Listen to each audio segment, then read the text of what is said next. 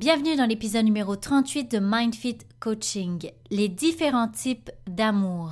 Salut à toi et bienvenue sur MindFit Coaching, ta séance de croissance personnelle. Je m'appelle Anaïs Sersoub, je suis thérapeute en relation d'aide, coach en croissance personnelle et surtout une passionnée de développement personnel. Est-ce que tu as envie que ta vie soit plus alignée et plus épanouissante? Je te confirme, tu à la bonne place. Dans mes podcasts, je vais t'apporter une nouvelle vision sur toi. Je vais te donner des conseils et des outils qui vont transformer ta vie. Donc si tu es prêt ou prête à reprendre le pouvoir sur ta vie, je te laisse écouter le prochain épisode.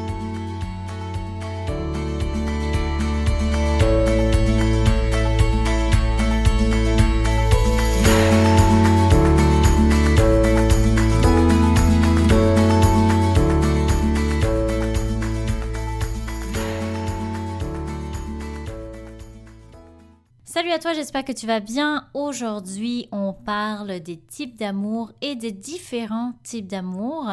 Donc encore une fois, on est tous différents et on a tous notre vision de l'amour et nos styles d'amour préférés. Évidemment, je veux te le dire tout de suite, ça se peut que ça ait évolué dans le temps. Par exemple, moi, j'ai pas le même style amoureux que lorsque j'avais 17, 20 ans. Et aussi, ça peut évoluer dans la même relation. Par exemple, mon type amoureux en début de relation avec mon mari n'est pas le même type amoureux que j'ai aujourd'hui avec lui. Donc c'est important de les connaître parce que si tu es célibataire, ben, ça va te permettre d'évaluer quel genre de relation te fait vibrer. Et aussi, si tu es en couple, ben, ça va peut-être t'aider à trouver des nouvelles stratégies pour que ça continue de durer dans le temps. Mais aussi parce que certains types vont être en contradiction. Et ça peut être bon de le savoir d'avance parce que tu vas pouvoir les reconnaître. C'est quoi le type de ton conjoint et le type de ton couple? Donc ça se peut très bien que toi tu sois plus attiré par un certain type d'amour, mais que ton conjoint ou ta conjointe, ben, ça soit un autre style d'amour.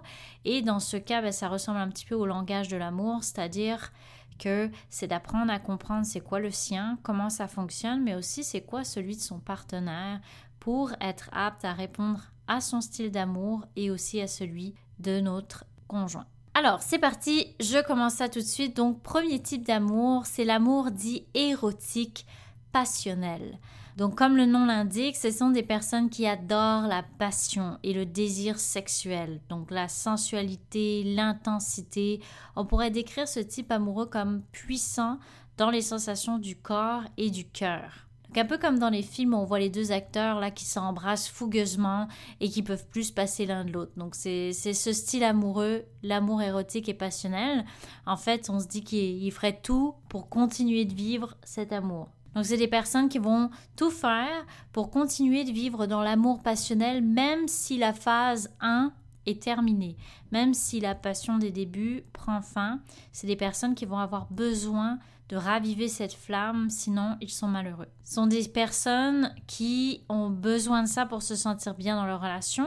Donc le point positif de ce type d'amour, c'est le côté fougueux, passionné, ça va amener euh, quelque chose de piquant dans la relation. Et ce qui est plus difficile, ça va être de maintenir cette passion-là. Parce que, comme je disais, en début de relation, ça va être facile, mais quand on passe à la deuxième phase et aux autres phases du couple, ben c'est là que ça va être très important pour ces personnes qui adorent ce type d'amour-là, de l'entretenir parce que sinon, ils pourraient avoir tendance à quitter cette relation pour aller chercher une autre passion ailleurs et ne trouvent plus ce côté passionnel qui les anime autant. Ensuite, deuxième type d'amour, donc l'amour affectueux et tendre. Alors ça, c'est un amour avec une envie d'égalité, de complicité. Il y a une forte envie de travailler en équipe ce sont des personnes qui ont besoin de ressentir l'amitié et un lien profond dans la relation. C'est un besoin de connexion entre eux. Le côté positif de ce type amoureux, c'est qu'il va y avoir quelque chose de sécurisant dans le... Et le point qui est plus difficile, ça va être le manque d'intimité relationnelle au bout d'un certain temps, qui peut faire que l'amitié amoureuse va simplement devenir une amitié. Donc souvent, c'est des gens qui se disent on est devenu colocataire. Et un exemple de ce genre de couple dans les films, bah, ça va être le meilleur ami qui est amoureux de sa meilleure amie depuis des années. Un jour, elle comprend qu'elle aussi, elle l'aime réellement. Donc c'est des gens qui vont être aussi soit amis à la base et qui se mettent en couple, soit ça va être des personnes qui avait un type passionnel au début de la relation, puis que finalement, ça s'est comme transformé en type affectueux et tendre. Troisième type d'amour, l'amour altruiste. Donc comme le nom l'indique, c'est un amour qui est centré sur l'autre, c'est un amour inconditionnel pour l'autre. C'est des personnes qui vont s'occuper peu de leurs besoins et vont généralement tout donner à leur conjoint ou à leur famille. Il y a un sens du sacrifice qui est très fort. Pour les personnes qui ont ce type amoureux, ce qui est positif, c'est qu'ils sont très généreux. Et aussi, ça va permettre que les autres autour d'eux vont se sentir importants à leur contact. Et le point qui va être plus difficile, c'est bien sûr l'oubli de soi. C'est des personnes qui vont s'oublier, accumuler au fil des années et ça peut se transformer en rancœur. Il y a cette difficulté en fait à ressentir ses besoins, puis là je parle dans les cas extrêmes et donc ses limites. Et l'exemple pour moi ultime de l'amour-sacrifice, c'est Roméo et Juliette.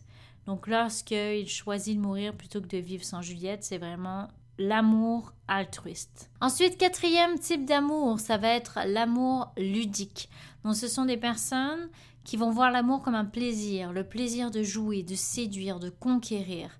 Et pour eux, l'engagement n'a pas réellement d'importance. Le jeu est prioritaire par rapport à l'engagement. On peut voir souvent dans les films, d'ailleurs, ça va être le playboy ou la femme qui va les séduire. Énormément d'hommes dans un but de gagner la partie plus que de construire une relation durable. Donc souvent, ça va être les protagonistes qui ont l'art et la manière d'enchaîner les conquêtes. Ce sont vraiment des personnes qui adorent la phase de flirt dans les relations. Et ce qui les fait fuir, évidemment, ça va être les engagements et le long terme. Donc le point positif du type d'amour ludique, ça va être la simplicité. Ça va aussi être le fait d'être dans le moment présent. Pour eux, vu qu'il y a cette histoire de séduction, de jeu, il y a quelque chose de présent chose dans l'ici et maintenant. Et le point difficile, ça va être les dommages collatéraux. Surtout si en face d'eux, il y a une personne qui est de type non ludique, ça pourrait causer de la souffrance, de la dépendance aussi. Il y a aussi une certaine forme de dépendance à la séduction et à la sexualité dans les cas extrêmes. Cinquième type d'amour, l'amour durable et stable. Donc là, ça, ça va être un amour pragmatique. C'est une personne qui va choisir minutieusement l'autre. Elle connaît ce qu'elle veut dans une relation et elle cherche son ou sa partenaire en fonction de ses critères. Donc c'est vraiment sélectif. C'est les personnes qui vont être sélectifs dans comment ils choisissent leur partenaire. Une personne qui aime l'amour plus rationnel ne veut pas perdre de temps. Elle veut s'engager et pour du long terme.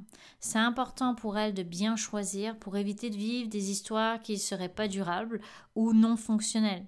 Donc il y a un côté très réaliste vis-à-vis de l'amour, surtout quand on compare avec une personne qui va chercher la passion ultime dans une relation qui peut idéaliser l'autre, ben, la personne de type d'amour durable et stable, eh bien il y a peu de place pour idéaliser la passion et l'intimité. Donc le point positif de ce type d'amour, ça va être le côté réaliste, engagé, stable, sécuritaire.